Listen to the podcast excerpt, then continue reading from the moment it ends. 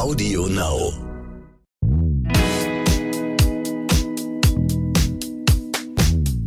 Hallo und herzlich willkommen zu So bin ich eben, der Psychologie-Podcast mit der Bestseller-Autorin Stefanie Stahl und dem Masterpsychologen Lukas Klaschinski. Wie traurig, du hast äh, so das große, ich bin Bestseller-Autorin und Therapeutin mit 30 Jahren Therapieerfahrung und ich so, und dem Masterpsychologen. Aber so ist es. Steffi, wir haben ja schon öfter über Überangepasste gesprochen. Also Menschen, die es allen anderen recht machen wollen und dabei ihre eigenen Bedürfnisse hinten anstellen oder sie gar nicht erst wahrnehmen. Heute wollen wir uns dieses Thema nochmal genauer ansehen mit der Frage, wer bin ich und wie schaffe ich es, ich selbst zu bleiben. Und dazu haben wir eine Frage von Erika erhalten. Ihr könnt uns ja mal schreiben an, so bin ich eben at randomhouse.de. Und sie beschreibt sich selbst als menschliches Chamäleon. Genauer gesagt hat sie uns zwei Fragen geschickt. Wie finde ich heraus, wer ich wirklich bin und was ich wirklich will? Und Nummer zwei, wenn ich das weiß, wie bleibe ich mir in einer Beziehung treu? Zum Hintergrund meiner Frage. Ich bin 51 Jahre und habe mich mein Leben lang angepasst und funktioniert, ohne es zu merken. Direkt aus meinem Elternhaus habe ich knapp 30 Jahre in einer Beziehung gelebt, die nun seit circa fünf Jahren nicht mehr besteht. Etwa ein halbes Jahr später bin ich auf einen Mann getroffen, der das erste Mal in meinem Leben zu mir gesagt hat, ich soll einfach so sein, wie ich bin und es auch so gemeint hat. Und da stand ich da mit meinem Koffer voller Persönlichkeiten und wusste nicht mehr, welche davon ich auspacken sollte. Es war das erste Mal, dass ich bewusst gespürt habe, dass ich versucht hatte herauszufinden, was nun von mir erwartet wurde, und es wurde nichts erwartet. Wie ein neugierig ängstliches Kind habe ich im Dunkeln herumgestochert, wie in einer Blackbox, und damit bin ich irgendwie noch immer beschäftigt.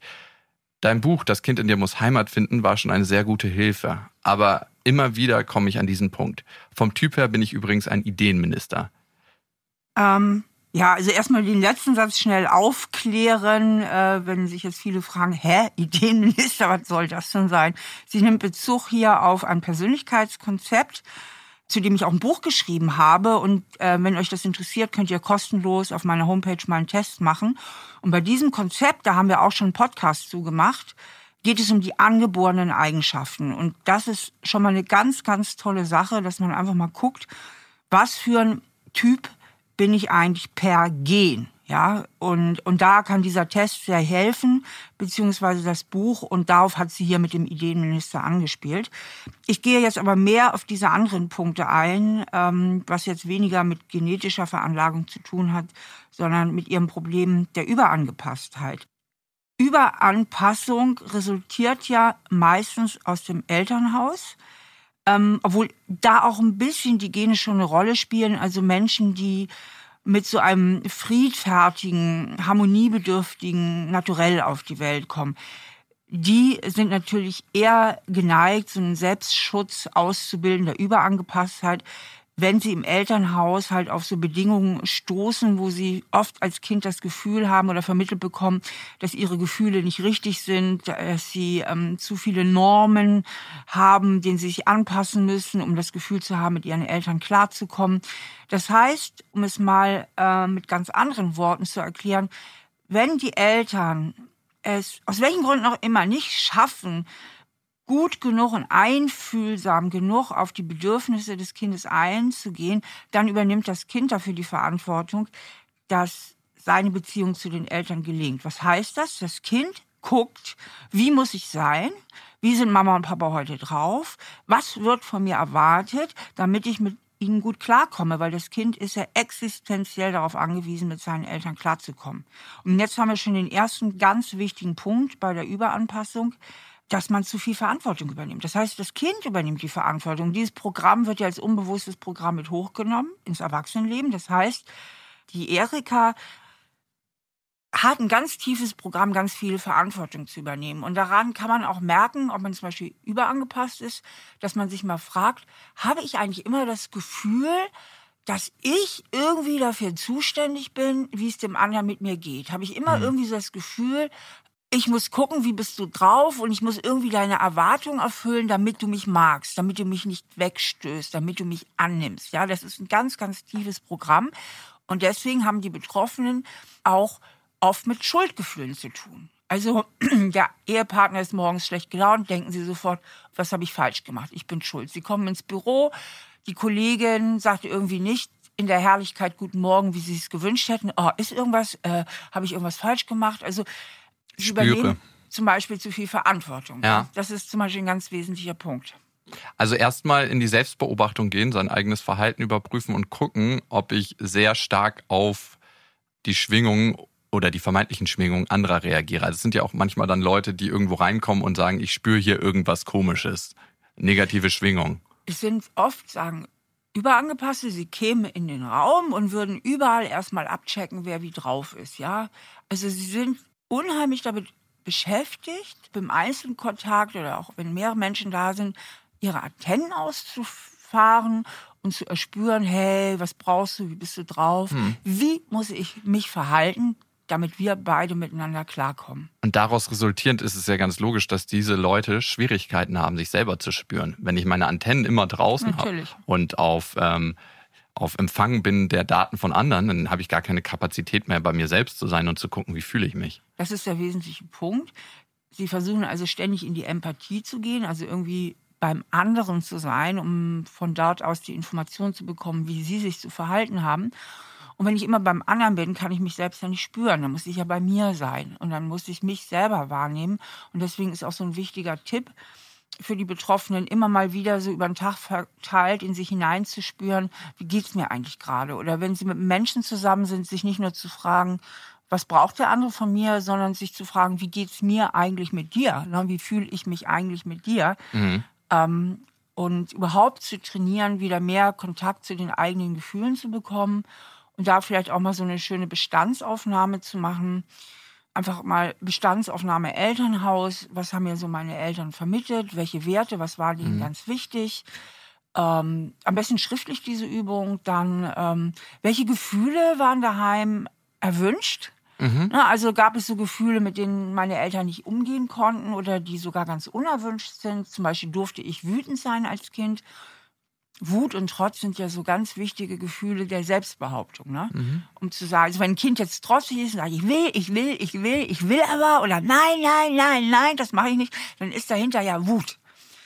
Und die brauche ich ja, um mich irgendwie selbst behaupten zu können. Aber wenn die Eltern mit, mit diesen Gefühlen gar nicht gut umgehen konnten und die irgendwie verboten waren oder es vielleicht zu ganz schlimmen Streitereien dann kam im Elternhaus oder vielleicht sich die Eltern schon immer so viel gestritten haben, dass das Kind dachte, oh, bloß nicht jetzt auch noch hier Stress reinbringen, dann habe ich zum Beispiel vielleicht zu wenig Wut und zu viel unterdrückte Aggression. Also, mhm. dass man wirklich mal so eine Bestandaufnahme macht, auch welche Gefühle waren erwünscht, welche waren nicht erwünscht, vielleicht auch, welche Sprüche habe ich immer wieder zu hören bekommen und ähm, für was wurde ich gelobt, für was wurde ich kritisiert, sich das alles mal zu so zu notieren und mal zu gucken, was habe ich da alles mitbekommen und sich dann zu fragen, und was finde ich gut? Ja, und was lebe ich auch heute aktuell, ne? Ja, und äh, was lebe ich erstmal, aber, aber eben auch, es muss ja nicht alles schlecht gewesen sein. Und das meine ich, ja. also das ist so eine Bestandsaufnahme, was haben ja meine Eltern vermittelt, wie wenn man ein Haus erbt. Und dann geht man durch dieses Haus und guckt, was kann bleiben, was, ich, was ist schön, was muss ich vielleicht renovieren und was soll vielleicht ganz weg oder was muss angebaut werden, ja. ja. Und so eben auch, es muss ja nicht alles verkehrt sein und dass man dann einfach für sich guckt und spürt, was kann bleiben, was mir meine Eltern vermittelt haben und was ist nicht meins. Ne? Also mhm. was möchte ich vielleicht bei mir zulassen oder was möchte ich bei mir mehr entwickeln oder was möchte ich vielleicht auch bei mir anders machen, also nicht haben und ja. ähm, Genau. Was ich wirklich wichtig finde, was du gesagt hast, ist aufschreiben. Weil in der Psychologie sagen sehr viele erfolgreiche Psychotherapeuten, behalte niemals einen Gedanken in deinem Kopf gefangen, der dich immer wieder beschäftigt und quält, sondern diesen ausfließen zu lassen. Und das macht man, wenn man Sachen schriftlich erfasst, vielleicht auch in einem eigenen Tagebuch, vielleicht auch in einem Austausch mit einer Vertrauensperson. Dann kann der ausfließen und verliert auch ein Stück weit dieses Bedrückende, was manche Gedanken haben, wenn ich immer wieder ein Gedankenkarussell habe. Was ich finde, ist sehr hilfreich, ist, wenn man sich selber behandelt wie eine Person, die man liebt. Mhm. Also ich meine, das könnte eine Idee sein für Erika, weil ich weiß nicht, inwiefern sie das im Moment tut, sich selber wie eine Person behandeln, die sie liebt.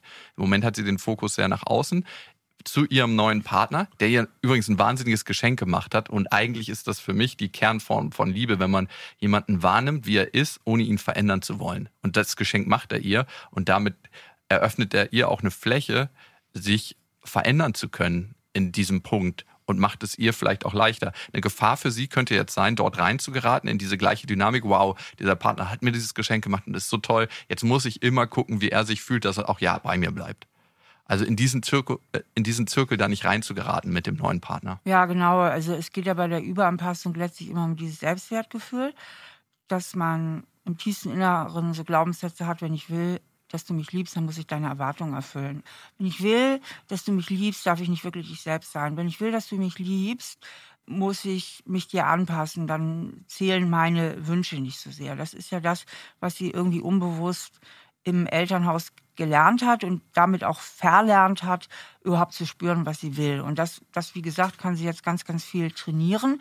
Und was überangepasst halt auch immer völlig überschätzen ist, auf welchen Widerstand sie da draußen in der Welt stoßen würden, wenn sie einfach mal frei heraus sagen, was sie wollen und was sie nicht wollen. Ja, die stellen sich auch vor, Gott, da passiert was ganz Schlimmes. Mhm. Und ich habe schon so viele Leute bei mir in Psychotherapie äh, gehabt, die das dann geübt haben und mal trainiert haben, ein bisschen mehr zu sagen, was sie wollen und was sie nicht wollen, die alle ausnahmslos die Erfahrung gemacht haben, hey, die Leute draußen, die äh, reagieren ja ganz positiv. Mega erfrischend. Also mir persönlich, ehrlich gesagt, mir machen Leute Angst, die überangepasst sind in Freundschaften, weil ich ja nicht weiß, woran ich mit denen bin. Voll. Also und die in mich dann ganz schnell so eine Dominanz projizieren, die ich gar nicht habe, weil sie vielleicht nicht reflektieren, dass sie sich mir immer freiwillig anpassen und ich dann irgendwann das dominante Schwein bin, was immer sagt, was gemacht wird. Ja, und das ist ja gar nicht so. Ne? Mhm. Also es ist im Gegenteil, es entlastet die Beziehung, wenn man mehr zu sich selbst steht. Und das ist nämlich auch ein wichtiger Punkt, den Sie überangepasste klar machen können. Sagen, ey, im Grunde genommen ist es doch viel fairer, wenn ich den anderen darüber informiere, wo ich gerade stehe, weil dann hat er ja auch mal die Chance, was richtig zu machen. Nur so kann man ja auch eine Beziehung auf Augenhöhe führen. Ne? Und ich finde den Glaubenssatz sehr, sehr interessant, den manche überangepassten Menschen in sich tragen. Ich muss etwas sein, damit der andere mich liebt oder wahrnimmt oder gut findet.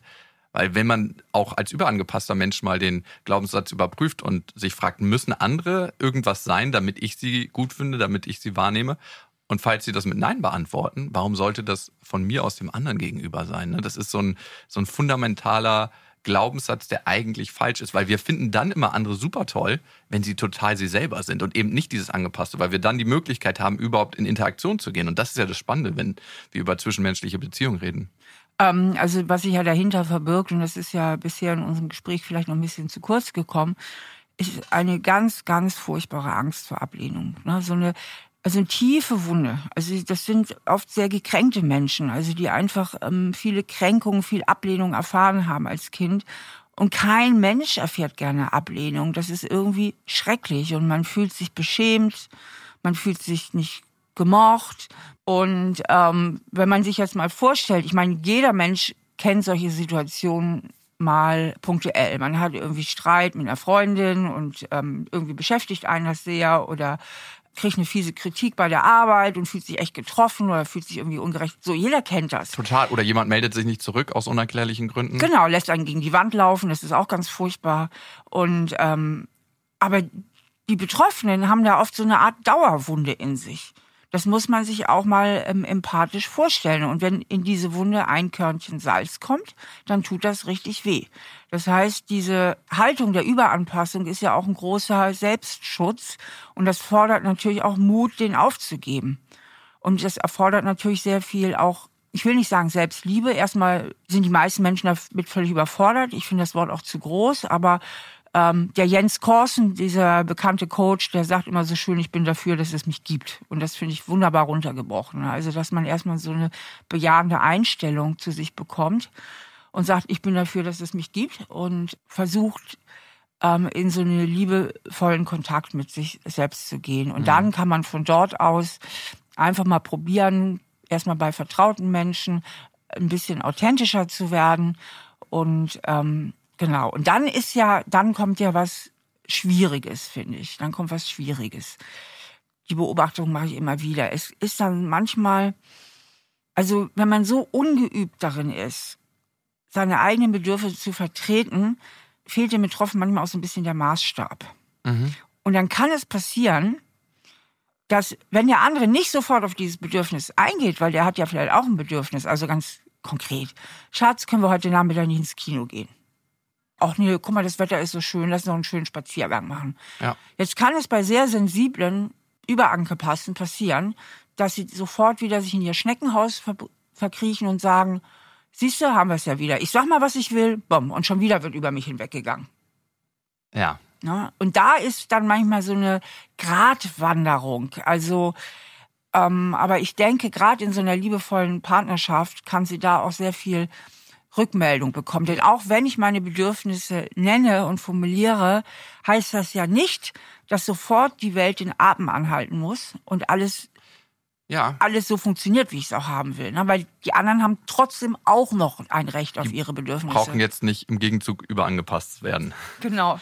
Ja, vielleicht für Erika, ich meine, du hast anscheinend einen Partner gefunden, mit dem du das gut üben kannst, das auch zu kommunizieren, dass das für dich eine große Überwindung ist, jetzt deine Bedürfnisse anfangen zu kommunizieren, dass du das jahrelang nicht gemacht hast, in deiner Beziehung nicht gemacht hast, vielleicht auch in deinem Elternhaus nicht gemacht hast und dass du das gerne üben würdest und wenn dein Partner dir dabei hilft, das ist eine schöne Sache. Und ähm, das kannst du dann auch genauso kommunizieren. Hey, mir fällt schwer, das zu äußern jetzt. Ich würde gerne das und das. Und wenn du mir Feedback gibst, hilft es mir dabei, dich besser zu verstehen, wenn du es ein bisschen ausschmückst, anstatt zu sagen, du, ich habe keinen Bock auf Kino. Weil das kann man wirklich in falschen Hals kriegen. Also es ist ja auch immer die Kunst des Gegenübers, sich so auszudrücken, hey, ich habe Lust, mit dir Zeit zu verbringen, scheint draußen die Sonne, ich hätte mehr Lust, mit dir was draußen zu machen. Oder? Ich habe keine Lust, was mit dir zu machen. Da sprichst du mir einen wichtigen Punkt an. Ähm, ich sage auch immer, ähm, man kann alles freundlich sagen. Mhm. Und Menschen, die überangepasst sind, die haben immer so leicht die Fantasie, wenn ich jetzt was sage, ne, du, ich möchte jetzt aber ins Kino gehen, weißt du, so, dann ja. kommt das manchmal auch so, und sagt, du, es geht nie eine Information verloren, wenn du es freundlich sagst. Ja, du kannst alles total nett sagen und das hilft vielen. Ach ja, stimmt, ja stimmt. Das muss ja jetzt gar nicht, ne? Äh, weil oft ist es ja bei denen so, dass sie so lange ihre Bedürfnisse zur Seite schieben und dadurch sich aber auch innerlich so eine kalte Wut aufbaut, mhm. dass sie entweder ziemlich passiv-aggressiv werden, den anderen dann einfach auflaufen lassen und sich zurückziehen oder dass ihnen dann irgendwann bei einem geringen Anlass völlig der Kragen platzt. Ja, ich glaube, es liegt auch zusätzlich an der Wahrnehmung der Überangepassten von ihrer Umwelt, weil ja. wenn jemand relativ normal neutral seine Bedürfnisse äußert, kann das bei jemandem, der überangepasst ist, schon ähm, ziemlich heftig wirken, weil er das selber nicht tut und ähm, er das anders emotional einordnet und dann durch die Beobachtung seiner Umwelt das auch wieder anders rausgibt. Also ich denke, die zwei Sachen spielen eine Rolle. Und dieses Anstauen und diese kalte Wut auf jeden Fall. Darum immer alles rauslassen. ja, doch. Das ist, dann ist man nicht belastet damit. Darum finde ich auch ein Tagebuch super. Ne? Ich habe mich lange gefragt, wofür ist ein Tagebuch gut? Also, äh, ich, das ja. ist Zeitverschwendung, dachte ich mir mal. Aber einfach, um mit sich selber im Dialog zu sein und um es auch rauslassen zu können. Was übrigens auch noch ein wichtiges Merkmal ist, ähm, woran man auch erkennt, ob man überangepasst ist. Ähm, das habe ich übrigens mal bei mir selber festgestellt, obwohl ich nie besonders überangepasst war. Ich konnte immer ganz gut auch ähm, sagen, was ich will oder nicht will. Aber ich bin schon, wie viele Menschen auch, harmoniebedürftig. Auf alle ne? Fälle. Und habe auch nicht so gerne, zumindest nicht in engeren Beziehungen. Spannung. Spannung. Das merke ich auf jeden Fall. Das ganz. ist unangenehm. Ne? Ja. Ne? Und irgendwann ist mir mal klar geworden, und das gilt für viele Überangepasste, auch wenn sie eben, deswegen habe ich mich jetzt da eingebracht, weil ich hätte nie gedacht, dass ich jetzt, war ich auch nicht, war jetzt nicht dramatisch überangepasst. Mhm. Ja, ich also es muss ja auch nicht immer so ein Riesending sein, aber ein typisches Merkmal ist, und das war bei mir halt auch öfter der Fall, dass du erst, wenn du nach Hause gehst, merkst, wenn dich jemand beleidigt hat. Also Stunden später.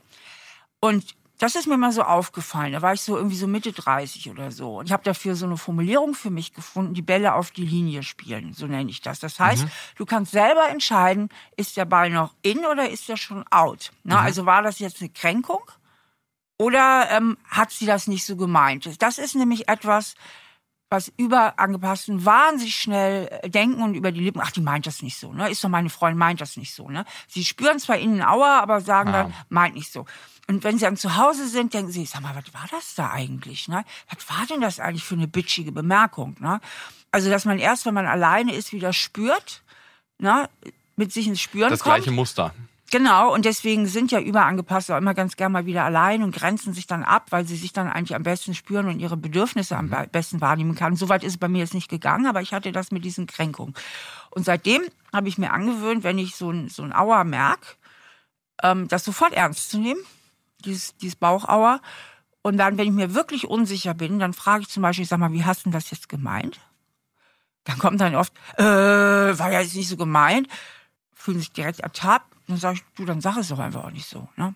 Ah, Ja, ja. oder ich sag dann tatsächlich auch, ähm, sag mal, was war das denn jetzt für ein merkwürdiger Zungenschlag? Und was kommt da für Reaktionen? Auch war ja nicht so gemeint und da, da, da. Dann, Aber- sag ich, dann lass es doch auch. Also ich höre da jetzt was Komisches raus. Wenn jemand also, sagt, es war doch nicht so gemeint, dann ähm, glaube ich schon, dass es mit, einem, mit einer Spur so gemeint war, sonst müsste man sich da gar nicht verteidigen. Eben. Ja. Wenn es nämlich nicht so gemeint gewesen wäre, dann wäre, oh sorry, das tut mir jetzt total leid, aber es stimmt. Kann man, hätte man jetzt auch anders verstehen können, so wie es rübergekommen ist. Ne? Ja. So. Und ganz wichtig für Überangepasste, die denken halt oft, sie hätten ihr Recht verwirkt, wenn sie es nicht direkt ansprechen.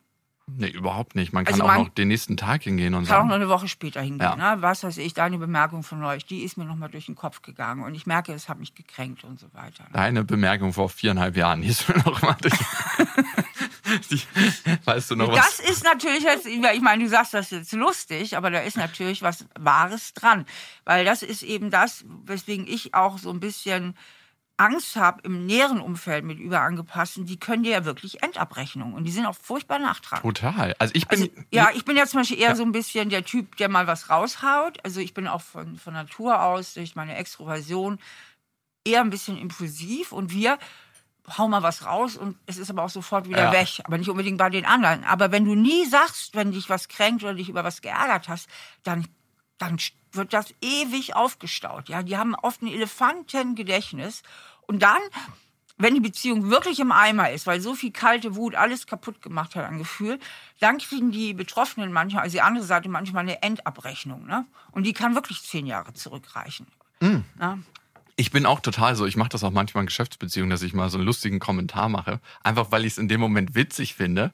Und ich habe letztens von einem geschäftlichen Kontakt das gespiegelt bekommen, dass ähm, ihr das ein bisschen zu ähm, krass war. Und ich habe das überhaupt nicht so empfunden. Aber war dann auch da tatsächlich dankbar über das Feedback, weil Ja klar, sonst hättest du keine Chance gehabt. überhaupt nicht. Man Und dann gibt dem machst du anderen noch keine drei Chance. Witze? Ja. Weißt du, und Dann irgendwann sagt er so, ciao. was ist denn das für ein Arsch? Und ich bin auch jemand, der mehr und mehr dazu gekommen ist. Früher habe ich das eher runtergeschluckt. Ähm, wenn jemand Kritik für mich hat, mich zu öffnen und zu sagen, okay, was ist davon für mich richtig und was fließt einfach durch, ne? Also sich gar nicht so, also emotional berührbar bleiben, aber nicht emotional angefasst davon. Ne?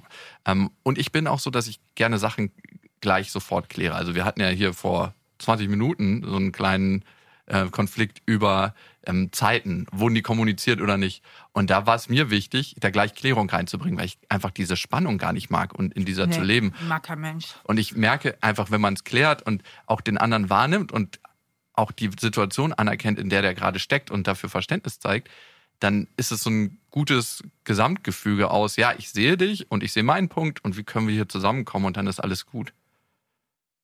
Ja, aber das ist, Lukas, es ist manchmal leichter gesagt als getan, weil du Total. bist ja eigentlich, finde ich, so auch relativ stabil in deiner Persönlichkeit. Aber wenn du diese Grundverunsicherung eben mit dir herumschleppst, dann ist es eben nicht immer so leicht. Und ähm, ja, da hilft das einfach, das wirklich mal in kleinen Schritten zu trainieren, immer sich klar zu machen, hey, ich kann es auch freundlich sagen. Und auch, das ist vielleicht auch noch ein wichtiger Punkt ähm, bei Überangepassten, ähm, sie neigen zur Idealisierung.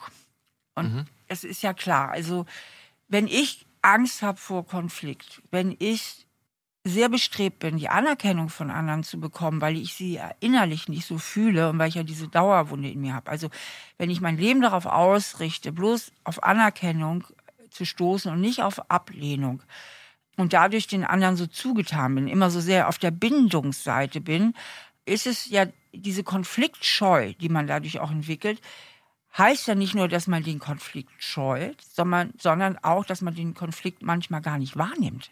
Also überangepasste nehmen Konflikte auch gar nicht wahr.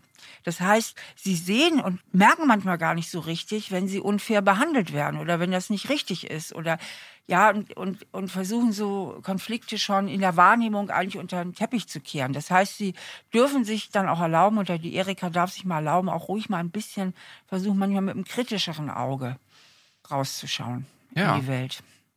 Bin gespannt, wie es für Erika geht. Erika, vielleicht gibst du uns einfach mal ein Feedback nach ein paar Monaten, wie es dir damit ergangen ist und wie du das in deine Beziehung einbinden konntest und vielleicht als Übungsfeld die Beziehung zu deinem neuen Partner nutzen.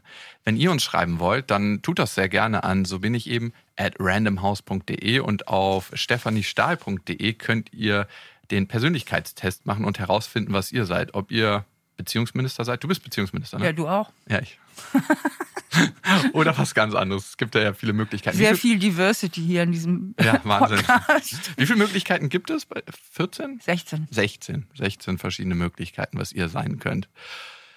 Falls ihr den Podcast vor Silvester hört, rutscht gut rein ins neue Jahr. Und vielleicht ist das was fürs neue Jahr. Ähm, man selbst sein. Ich glaube, das ist eine Aufgabe fürs ganze Leben. Also ich merke es immer wieder, dass ich da in meine Sachen reinrutsche. Also authentisch sein in Situationen, wo man unsicher wird. Ne? Es gibt tausend Situationen, wo Vor allen Dingen, Lukas, also ich finde, das ist jetzt nochmal ein wichtiger Aspekt. Authentisch sein heißt ja nicht, dass man immer auf der richtigen Seite liegt. Nein. Und das ist ja das Problem, ne? Mhm. das uns alle betrifft. Also jeder kann einfach mal in eine Situation kommen, wo man denkt, sag mal, spinnt der jetzt oder spinne ich? Ja, man, also bei unsicheren Menschen ist ja auch wahnsinnig wichtig diese Rechtsfrage. Ne? Ist das überhaupt richtig, wie ich das wahrnehme? Ist das mhm. überhaupt richtig, wie ich das sehe?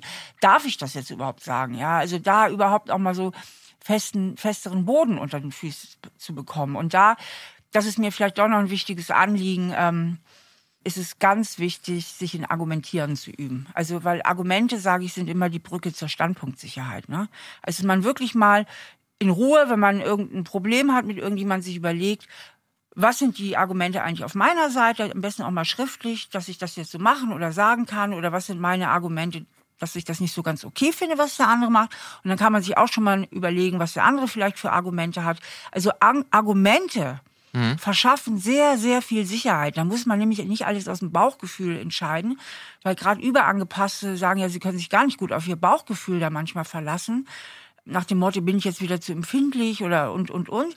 Mal raus aus dem Bauch und rein in den Kopf und fragen, welche Argumente äh, sprechen eigentlich dafür oder dagegen. In diesem Sinne, wir wünschen euch einen schlägigen Boden unter den Füßen und rutscht gut rein. Tschüss. Audio Now.